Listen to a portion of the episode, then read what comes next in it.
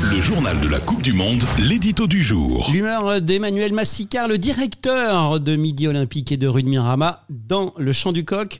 Emmanuel, aujourd'hui, tu siffles la fin de la récré. Lâchez-nous avec Ben O'Keefe.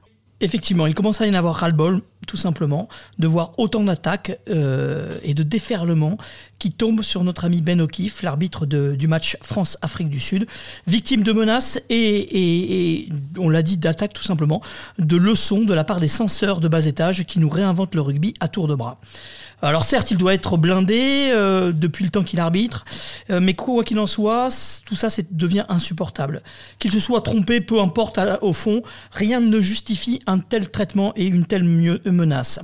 Au fond, si le rugby perd ce respect de l'arbitre qu'il a toujours eu, ce cadre qu'il se gargarise d'avoir, et ce respect aussi de la règle, bah, très franchement, il ne m'intéresse plus. Et pour moi, il n'a même plus de rôle à jouer au cœur de la société de demain, en dehors de terrain, mais toujours aussi proche du jeu.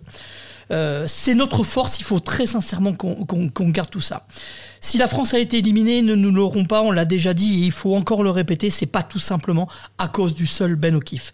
Ce n'est pas à cause de l'arbitrage. et si on refait le match, si on le revoit tous ensemble, euh, en se concentrant sur les actions françaises, on trouvera forcément des fautes françaises oubliées comme il y a eu des fautes euh, sud-africaines oubliées.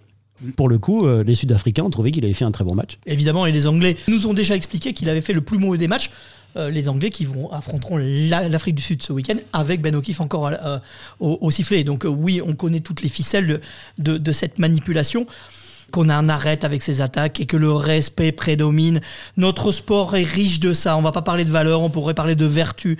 Ce respect est essentiel et c'est la base de tout. Si le rugby, j'y reviens, doit jouer un rôle intéressant dans la société de demain pour fédérer et, rassembler, c'est sur cette base du respect du cadre des hommes et, des règles. Arrêtons de taper sur un homme parce qu'il s'est possiblement trompé. Les Sud-Africains vous diront qu'il a été le meilleur des arbitres. Les Français y verront que des fautes. Stop, c'est même pas le débat. Respectons l'homme et ne dépassons pas les bornes.